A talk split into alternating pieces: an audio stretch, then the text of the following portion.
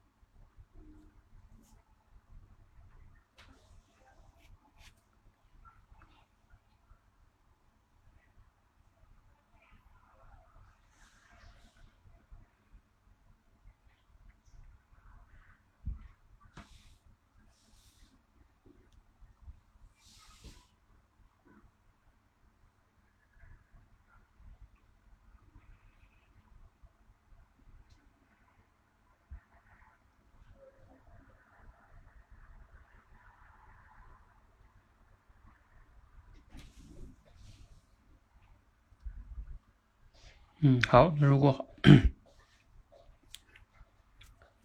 那如果做的怎么样？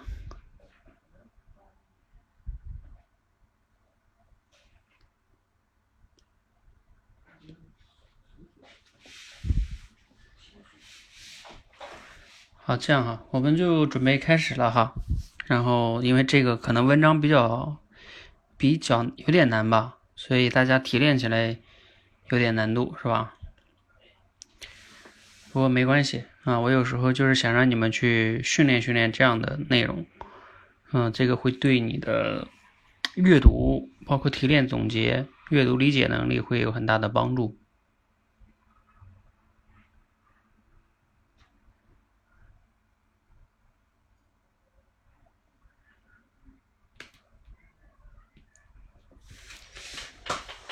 哎，我们就不投票了哈，因为我今天就收上来。这是几个呀？五个，所以就不投票了。我们逐一的分析一下吧。哎，我们先分析这个于之道的。于之道第一个提交的哈。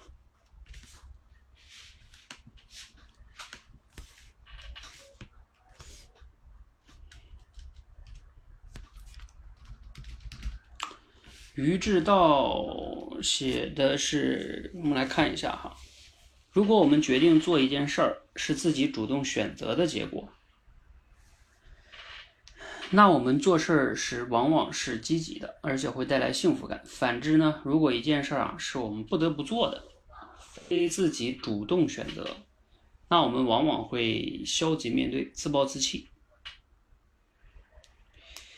呃，玉知道同学你在吗？你方便上麦吗？好，这样哈，因为这个由于不是特别多哈，所以呢，我就把大家写的都都给它发上来，好吧？然后你们来就是看一下，呃，你也能获得一些对比吧？你看一看大家写的哈，咱们也不是说谁对谁错，就是这个。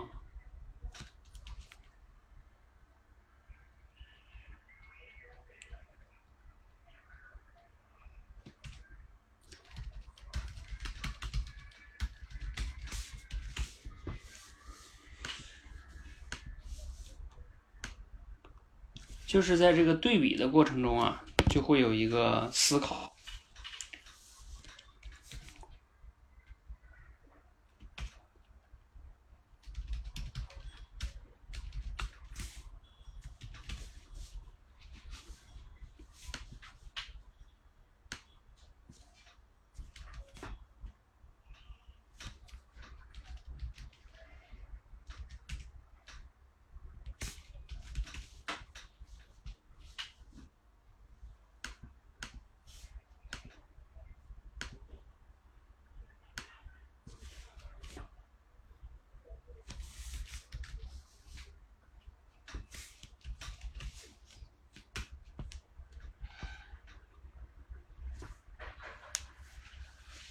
好，你们读完了这几个同学写的，你们第一反应是，如果我只让你选一个，你会选哪个？来，你们可以在群里边看一下啊，去群里边，你们选一个，你会选哪个？呃，那是一二三四五个嘛，对不对？啊，一二三四五，你觉得哪个好？因为大家都读了嘛，对不对？就是说，你就选一个。好的，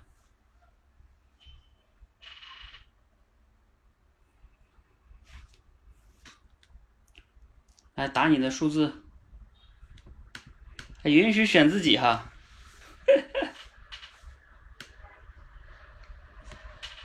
啊，第一个是鱼之道的哈。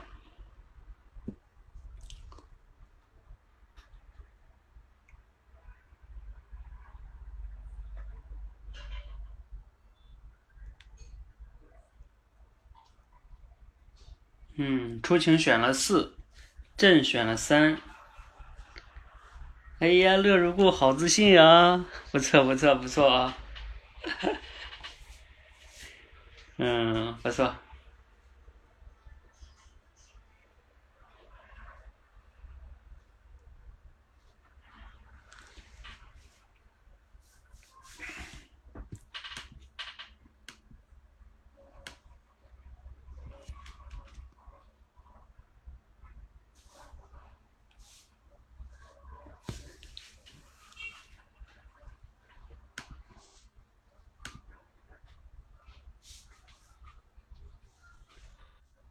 你们都选哪个了？快！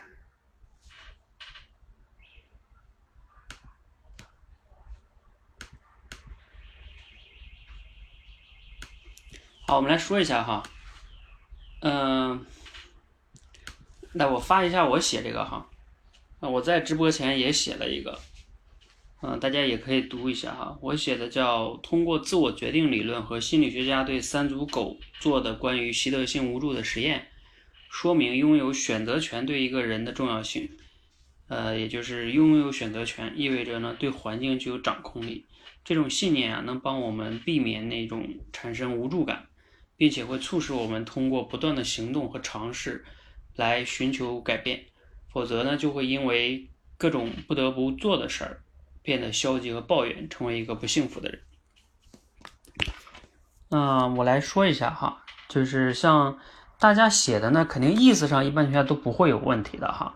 就是说，嗯，看这个一些用词上哈，比如说像鱼之道哈，你写这个呢，你就是从正反两个方面去表达了这个意思。嗯，但是呢，就是我希望提炼总结哈，当然，嗯，我我我们这种没有标准标准答案哈，就是建议呢，你最好是把里边的有些像这种实验呀、自我决定理论啊，有些这种。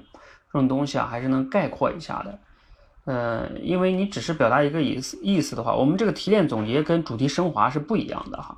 啊，提炼总结呢，它跟主题升华不太一样。主题升华你主要写主题就行了，到到底说明了啥意思？嗯，提炼总结相当于你把这个文章里边的一些核心的这个意思啊，或者很多东西啊，稍微的概括出来。嗯，所以稍微还是有点不同的。所以像这个于之道写的啊，还有这个我看一下啊，我们来逐一看一下哈。比如说于之道写的，刚才我说完了哈。像未雨绸缪同学写的呢，就是说，如果我们能自主的选择和决定自己的行为，那很可能是幸福的。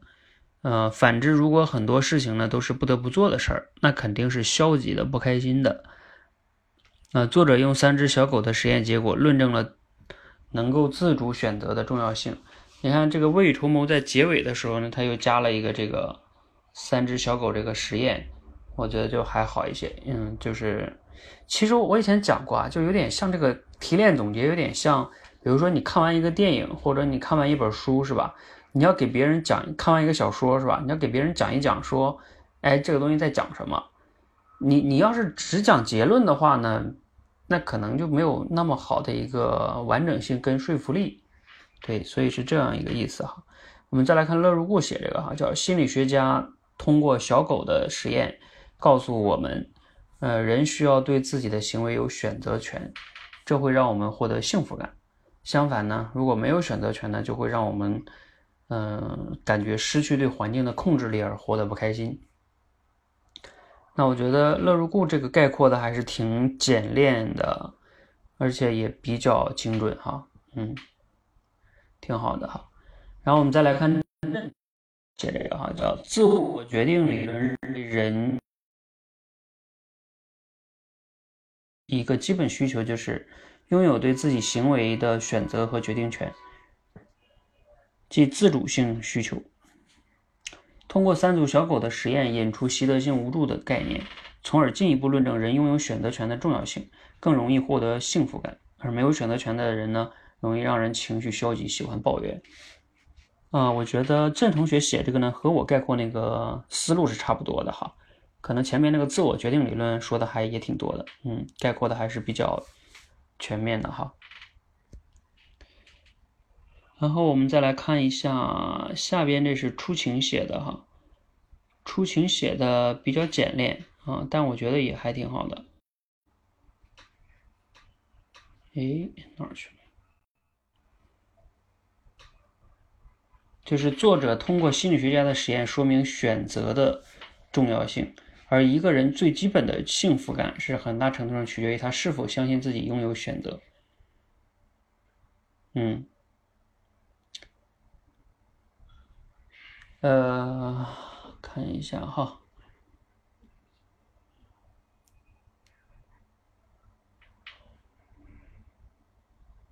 呃，出行哈，这个有个细节跟你说一下，你最好是说，就是那个东西啊，它是心理学家通过实验说明拥有选择的，呃，重要性，就选择的重要性和拥有选择，就是你，尤其是更准确的说，应该叫。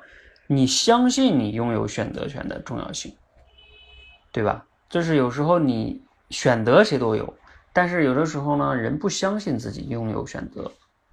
当然，你后边确实是那么说的哈。呃，今天这个篇文章呢，依然是苏增匡的文章哈。啊，我已经刚才发给了一些同学了，我把原文发到群里哈。原文。呃，这篇文章我觉得还是嗯比较重要的哈。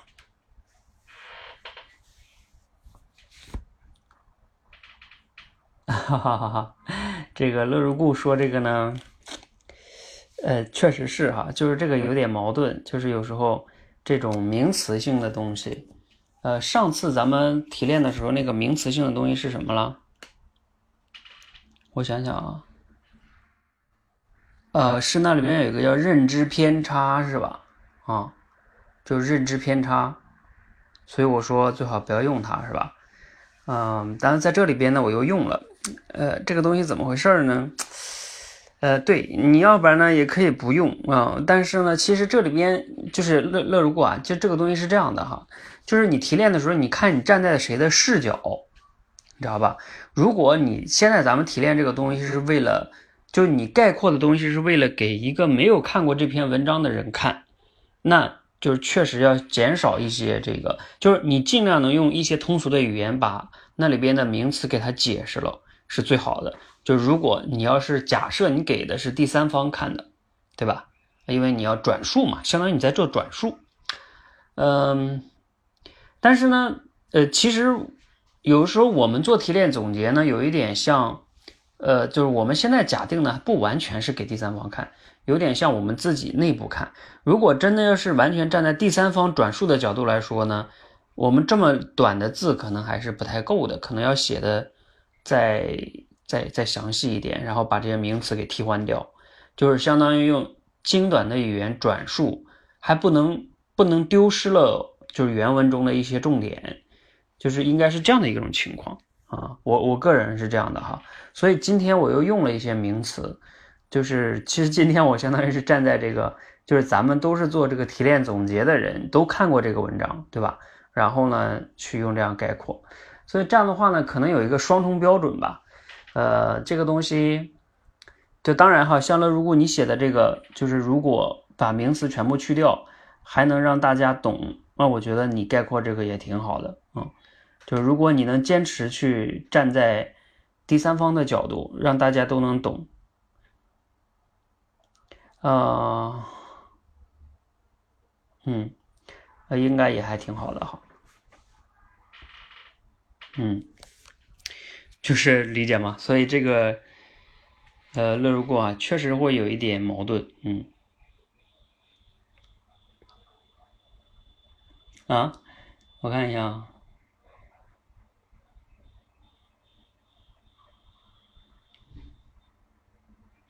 但是我看到郑同学啊，嗯，对对对，这个乐如故确实好好同学啊，好学生，值得表扬啊，嗯，啊，所以我我这里边用了双重标准哈，大家要呃理解一下，就是呃尽量哈啊，我们以这个乐如故这个为为比较好的吧，啊。呃，其实这这里边我要再强调一下，就是说，如果哈，我们其实还有一个说我所学的训练，说我所学的训练的意思就是说，你要是站在说我所学的角度来说，就一定要站在第三方的角度，大家理解吗？就是我们接下来其实我一直要就是提炼总结，只是大家在输入的一个有效输入的问题，而你要想让输入更有效的话，其实有一个非常重要的办法就是输出，就比如说你今天看完这段文章了。你要去构思出一个节目来分享出去，或者说构思一个小文章分写出来，是吧？那都可以。总之你要讲给别人听，讲给别人听不是说简单的转述啊，可能你还要加工，还要接加一些自己的例子进去啊，就是有所加工之后再输出。那你就要注意这些概念了。你只要用了一个什么什么概念，什么自我决定理论啊，或者什么什么，你都要解释的，否则你你就会让别人听不懂。要么你就别用，用了就得解释。你看苏东匡在文章里用了这个自我决定理论，他也会去解释这个理论到底是在讲什么啊？发现了吗？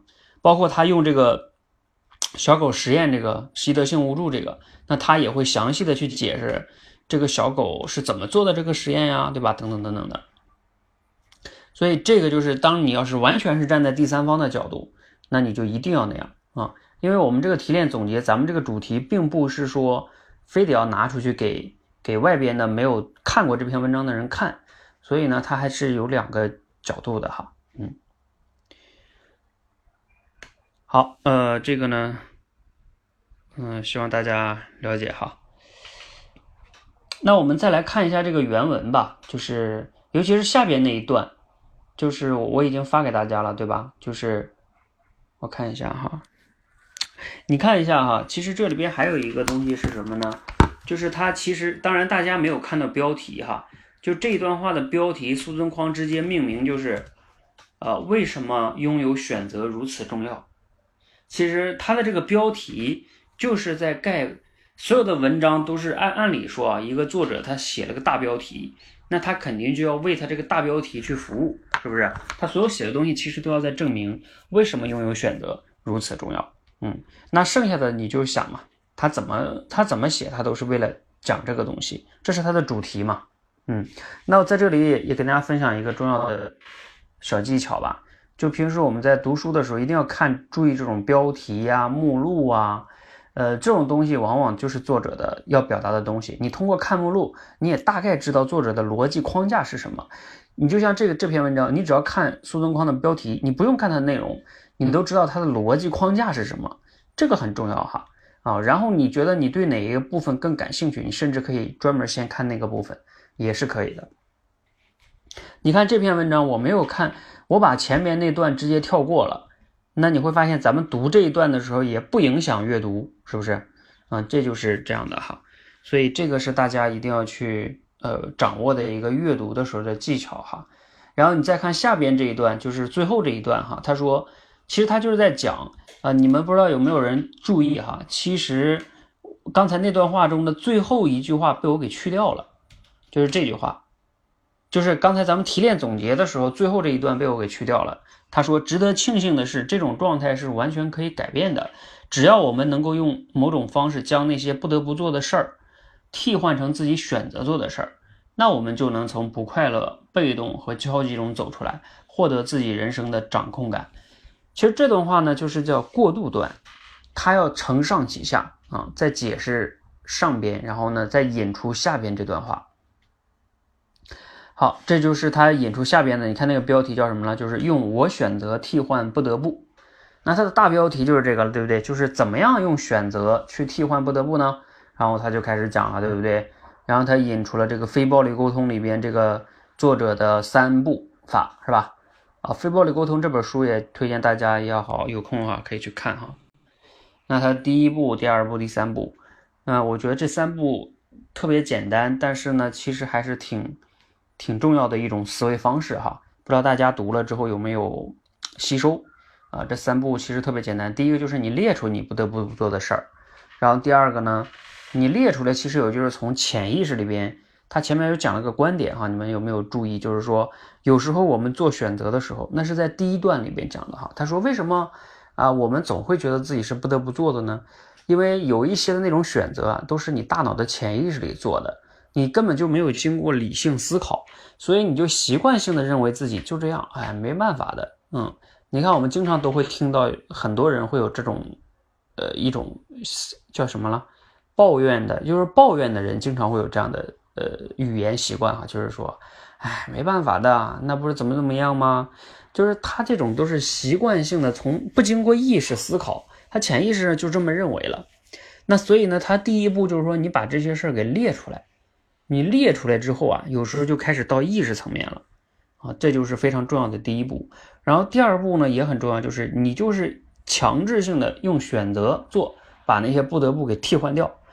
尽管你的潜意识里边可能觉得这不对吧，这我怎么我怎么可能是自己选择的呢？然后你再看第三步是关键哈，就是说你要去思考，你就是选择做的这件事儿，那你是因为什么，你想要什么才做的这个选择？只是你替换了之后，其实每一个选择背后都有一个深层次的理由哈。他在第一段里边，你们有没有看哈？他说。就是人其实都是不是在追求快乐，都是在摆脱痛苦。就是你看你要摆脱的哪个痛苦更大一些。他举的那个例子特别好，对吧？就是那个辞职不想接受老板的那个活的那个，其实真是这样的。如果你都不想在这儿干了，你就会发现你就是可以不接受他的安排，是吧？因为我干都不想干了，无所谓了，嗯。所以他这个这个这个就是这样一个逻辑哈。那你之所以还干，就是因为你有你想要的东西，其实是你自己的选择。你就是说把那个选择给挖出来，有时候我们就是没有去深挖，所以就觉得自己是被动的。哎，他这里边作者给我们列了列了这么六个是吧？嗯，为了钱，为了得到赞同，为了避免惩罚啊，不想感到羞愧，为了避免内疚，为了为了履行职责，等等等等等等的哈。这是非常呃好的几个思，就是深思的吧哈。后边还有一个核心观点哈，不知道你们有没有看完？刚才就是最后这一块他说，当你列出这个选择的时候，它有两种选择。一种情况下，你会发现哦，原来其实我是为了得到自己想要的，所以哎，那我确实是应该忍受现在这个这个事情，对不对？那谁让你想要更要你你想要那个更重要的事儿呢？我举个更通俗的例子吧，比如说你今天家里边没饭了，对不对？然后呢，你要去超市买东西吃，或者你去楼下吃，那你你得去买东西，或者去去走到那儿吧，对不对？也许你其实今天特别累了，你不想走路，对不对？你累，大腿可能大腿都摔坏了。假如说啊，走路一瘸一拐的，但是你还是要下去，为什么？你忍着这个痛也要下去，因为你要不下去的话，你不忍着这个痛。你就没有饭吃，你更饿，你饿着更难受，所以呢，你就要去，就像小孩写作业似的，是吧？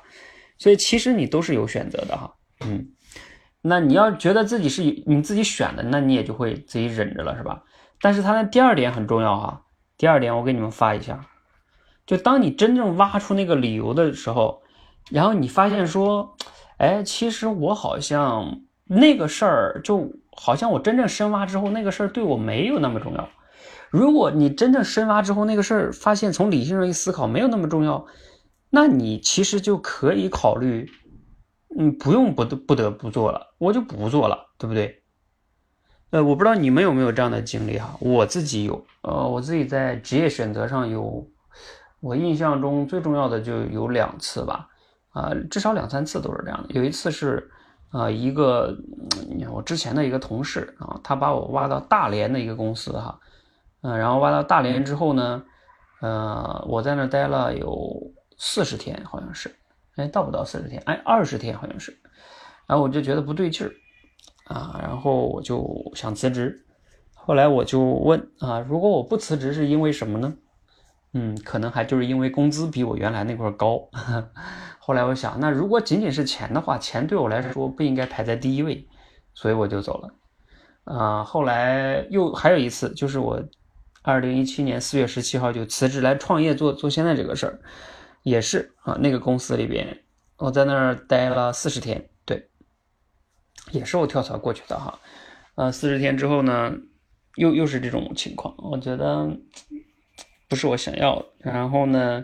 但是那里边深挖之后呢，钱是我想要的，啊，当时那个工资还是比较高的哈，底薪就两万六，啊，纠结了好几天啊。后来想想，如果他这个钱又成为唯一的理由的话，啊，那好像我还是可以做选择的啊，因为钱并不会从理性来分析，它并不会排在我的第一位，所以呢，我就又又辞职了，然后就来创业了哈。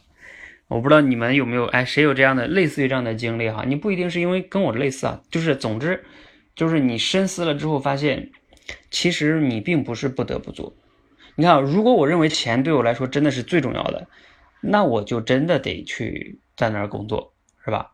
因为我不敢辞职嘛，是不是？你们有没有同学有这样的例子啊？如果有的话，可以来分享分享啊。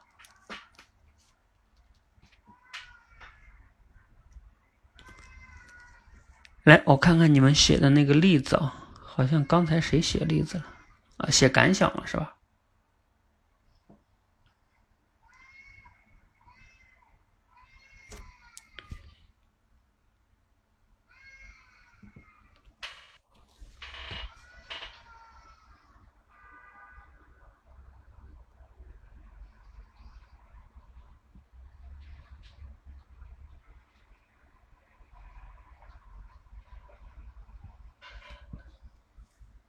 有人要分享吗？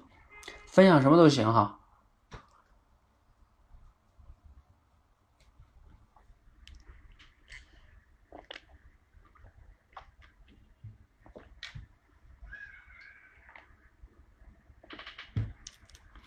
没有吗？如果没有，咱们今天就到这儿了。我看这里边，嗯，郑同学和乐如故应该是写了。呃，写了一些思考吧。那如故写的是看了这篇文章，我在想，该如何去在没有选择的情况下，把不得不做的事变成选择去做呢？毕竟生活中身不由己的事儿太多了。那如果你发现了吗？就是它并不是完全的身不由己，其实你还是有选择的，只是你没有那么去思考而已。其实还是你选择的，就哪怕最终你思考了之后，你还是要去选择，那也是你选择的。呃，郑同学写的是，老板布置任务时力求让人心甘情愿，避免强行安排，员工更高效的完成。对于不得不接受的事儿呢，我们还是可以选择的，那就是做好它，还是马马虎虎的做，让自己感觉到选择权的存在，避免陷入到无力的消极情绪。嗯。我觉得乐如不是不是郑同学这个思考挺好的，一个是站在老板安排任务的角度，想办法不要让员工有这个强迫性的在做，是吧？还有一个是他说的是对于不得不做的事儿呢，那我们可以选择接受，还呃，而且呢还是可以有选择的，比如说选择好好做呢，还是选择马马虎虎做呢？这也是自己选的，是吧？嗯，当然郑同学这个思路也还挺好。哎，乐如果来了，乐如果要讲点什么呢？哎，教练，晚上好。晚上好。晚上好。其实我看了这个之后呢，我还挺有感触的。呃，尤其是我写了我那个 感受之后，选择之后，我就后来我就想起我身边的一件事儿啊。嗯。我们单位上有一个有一个同事，他每年都请假，每年请假。然后他一请假，他承担的那一部分工作嘞，就要分给别人。这个时候，我们我们的本意是都不愿意去选择，都不愿意去承担这一份工作嘛。但是每次嘞，我都会主动去承担他其中的一份工作，我去主动选择了。哎，我就觉得这个主动选择是我自己愿意做的，我做起来会开心。但有一次嘞，呃，我们领导呢就给我安排了另外的一份工作。让我去做，我那个时候呢，我就干得很不开心。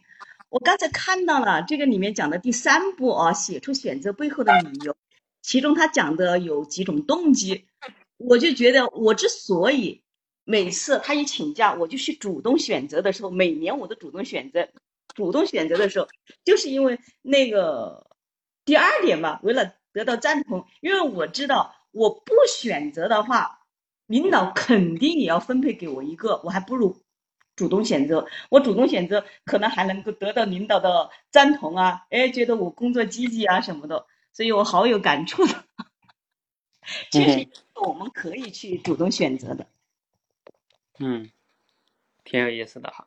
哎，你这个其实背后还有一个东西叫，嗯，呃，你要是，比如说他那个工作里边有五个，对不对？啊，嗯，有五种五种类型的工作，如果你不开始去主动选。等到领导分配给你一个，也许是你一个最不想干的事儿，是吧？但是也许你主动选了一个你相对来说还比较喜欢做的事儿，那可能也是一种好处。是啊，所以我们因为对，因为你先选的嘛，是吧？嗯。但是那一次领导安排了一个我不喜欢的工作，我就没有把它调整过来，把不得不调整为一种自己的选择。因为我当时也没有看过这个，就不知道怎么把它调整过来。对，一直带着情绪把它做完了。嗯嗯，对对对对对，就是人会陷入到那种里边，就会觉得自己完全没选择，对吧？为什么这么样呢？对不对？就会你说抱怨怎么来的？抱怨就是源自于觉得自己解决不了，但是呢又又不爽，是吧？所以那只能去抱怨环境，抱怨他人。可能你会想，哎呀，这个他他们怎么？老请假呢，对不对？烦不烦呀？是吧？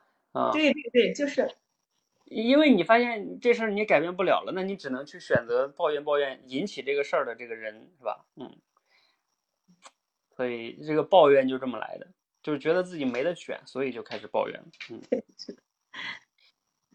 好吧，这个呃，在这里同时我要再说一下，就是叫刚才我看乐如故要上来讲嘛。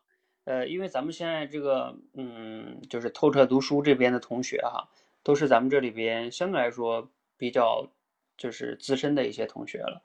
呃，大家一定要去让我让大家去联想的时候啊，包括尤其是如果有机会上来表达的时候，你只要觉得差不多能讲一点什么东西啊，呃，你就来讲啊，最好能抓住机会来讲。有如果想不到呢，也要去想一想啊，呃，包括自己的呀，身边人的例子啊。啊，等等等等的哈，呃，包括我接下来还会推出一个叫举例论证啊，简单来说就是举例子了，就是你看我刚才讲完这个东西，我就能举我自己的两个例子，啊，你要让我讲，我想我可能还能想到哈，就是说这个很重要就在于呢，咱们有时候为什么你们好多人经常在生活中或者什么时候表达的时候，嗯，有时候就没有啥说的，可能除了说两句大道理就没什么说的了，就是因为你的这个大脑里的。就像那个检索能力吧，就像图书馆一样，是吧？你检索，你检检不着你大脑里边那些东西。你检不着的东西呢，有两个原因，一个是可能你平时确实缺乏观察和输入，也是一个原因哈。还有一个就是就是就是你平时检索的太少了，你不怎么去搜索，你那个搜索都太慢了啊。就像图书馆一样，那个东西在里边书都堆在一起去了，你找也找不着。那你越不找，他越找不着啊，所以它是这样一个循环哈，啊，那我希望大家已经到了这块，而且我们这里边表达上也不要要求大家完美哈，就是上来你有什么想你就讲一讲嘛，交流一下是吧？啊，就挺好的哈，嗯，好，嗯，感谢乐如故，好，这个丽尔同学说今天的文章特别好，嗯，是你一直在找的答案，我也觉得哈，今天的文章。嗯，适合于很多同学啊。你比如说，尤其像咱们训练营里边有些同学也是，总会觉得自己没时间，然后怎么怎么样，啊，就是认为自己没选择，我也没有办法呀，对吧？等等等等的。你要相信，你总是可以有办法，有的选啊，这个非常重要啊！不要成为那个第三组实验中那那些狗啊，但这个狗不是骂人哈，就是说。确实是那个实验里的那那些狗，就是他们觉得自己完全没有办法啊，就是获得了一种习得性无助。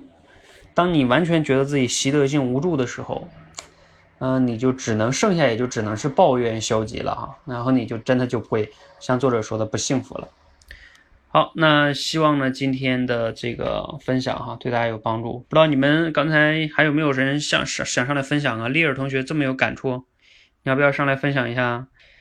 你一直在找什么答案啊？你看丽儿让他来就来，所以哎，大家晚上好。嗯，对，就是我一直在找的一个事儿，就是之前就是在教育孩子上面嘛。之前我不是参加那个校委会嘛，然后很多的家长都提到说，要让孩子就是做什么事儿都要有内驱力，让他自己就是驱动的去做一件事儿。这个听上去就是挺有道理的哈，但是你细究下去，就是为什么是这样子的，就是还是不明白。然后又究竟要怎么样做才能让孩子有内驱力？这个事儿我也是一直都不明白。然后呢，就是前两天听了这个陈海贤老师的这个课嘛，就是有一个是关于就是今天讲的这个自我决定论，我还以为今天这个我一看这文章，我还以为是是从那个里面出来的呢。哎，我说我怎么没有看到那个？它主要讲的就是一个是成长型的思维和一个防御性的思维，然后他讲到的就是自我决定论分成是三个部分，一个是安全感，首先就是孩子要有安全感，然后呢才会促使他自自愿的去探索外面的世界，就叫做自主性。当他有了自主性的时候呢，他在探索的这个过程当中，他的这个能力就在不断的增强，从而呢让他有了胜任感，胜任感就是让他更加有自信了。那这种自信感呢，又让他就是形成了一定程度的安全感，所以这个是一个正向的循环。他认为这个就是说这个事儿的一个源头，就是你要对孩子有一个无条件的接纳和爱，这种安全感才会让他产生这种内驱力。呃，我觉得他讲的挺有道理的，对吧？但是呢，这个安全感这个事儿就是比较虚，我不知道具体的实际的操作上面，这种无条件的爱啊，你的界限到在到底在哪里？我没有办法很好的掌握，但是我看了今天这篇文章，我觉得感觉是给我一定的就是那种执行上的指导，比如说怎么样让孩子有内驱力。今天讲的就是让他有选择权，就是刚就之前我录的那个节目就是开学嘛，不是讲那个孩子不做作业嘛，其实就我们家孩子，我们家熊孩子，他就是。我我跟大家说，他是我们是七点半出门，结果他七点二十分才把这个暑假作业的最后一个字写完。然后今天也是这样子，为什么我没有办法来参加这个？其实我们今天晚上就是小区里面有一个晚会嘛，他本来是可以六点半就可以的，但是因为今天他作业一直都没有做完，所以就一直都没有去。我所以我就很困惑，很苦恼。我觉得说之前的那种教训给他还不够吗？还要怎么样给他的那种教训呢？然后我今天就。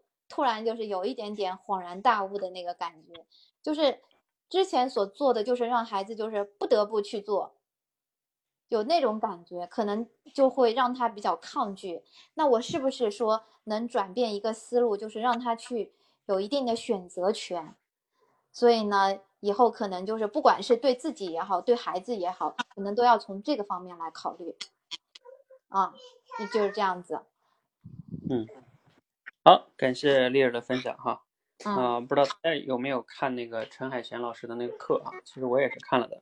呃，他陈海贤老师也也在讲这个，就是自我选择这件事儿。嗯，你也他也讲的标题大概跟这差不多，就是你你是有选择的。嗯，然后呃也讲的是这个逻辑，但是陈海贤老师讲的就像刚才丽儿讲的哈，呃是有那个安全感这个问题哈。呃，安全感这个我我也比较有。有一些感触。我小的时候，我觉得我还是比较有安全感的，就是我家里边，我父母，呃，从来不吵架，在我的印象中，就几乎没有，几乎没有吵过架啊。这个在东北一般还不容易的，是不是啊？所以，嗯，我觉得我的家庭虽然不富裕哈，但是我觉得我我活得挺幸福的，就是没有什么，就是家人经常让我担惊受怕的这种东西啊，嗯。所以我的那个就比较安全，嗯，好，嗯，就是刚才还有一个是丽儿，你看他刚才看一个东西，他就能来这里边讲一讲哈，这就很重要哈，你讲一讲，你印象会更深刻，啊，关于后边的哈，就是说这个对孩子更难哈，这孩子你不需要让孩子理解呀，你知道吧？你不需要让孩子去理解啊，你只需要用这些方法去跟他相处就好了。比如说像写作业这种，他如果就是这样的话，嗯，你要比如说可以提前给他做一个选择，啊，我觉得丽儿，比如说就是嗯这种写作业啊，嗯，就是你提前告诉他，如果你那个时候写完了也可以啊，嗯，但是嗯你就要怎么怎么样。这当然了，这可能又会出现那种，就是说他觉得他不得不做，他才那么做的哈。但是还有一种就是，如果他能提前写完，是吧？那又又可以怎么样，是吧？嗯，当然呢，当然我还有一个教育上，我觉得我不希望孩子是完全，哎，当然在中国这个教育体制下，让孩子完全喜欢上做作业，好像也这事儿也比较难哈，嗯。但是如果不能喜欢呢，至少是他选择做的哈，就像人生中也是一样的，你不可能说每一件事儿你都是喜欢做的，是吧？就像我刚才举那个例子，比如说我我现在腿都坏了，是吧？你还让我下去买菜，或者是下去去去这个吃饭，但是没有办法呀，因为我我我不吃我更难受，是吧？所以就是你为了你想要那个东西，你总要去面对一些困难的，是吧？所以，雷尔就是对你，就是说，在这里边有没有一个他更想要的东西？嗯，啊，算了吧，教育孩子这事儿先不探讨了，这个比较复杂。我们还是先说说自己吧。你能不能用今天学这个东西，先把自己管好，是不是？哎，有时候我们连自己都管不好，还管孩子呢。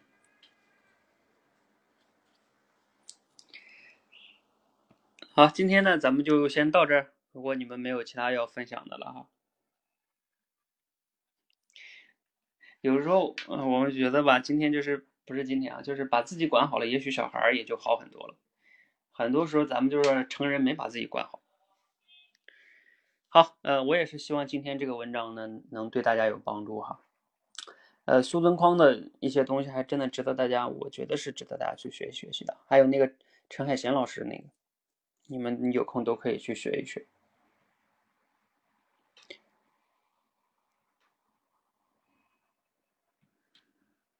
那到这里了，我关掉了，谢谢啊。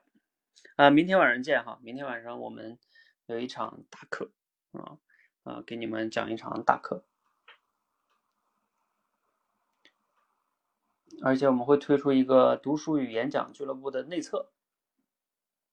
就是读书演讲是跟我们现在透彻读书不太一样哈，是比较轻一些的哈，就是每天读一段，嗯，比较简单的一段一段。好，明天晚上见啊！我可能今天还要打磨打磨哈。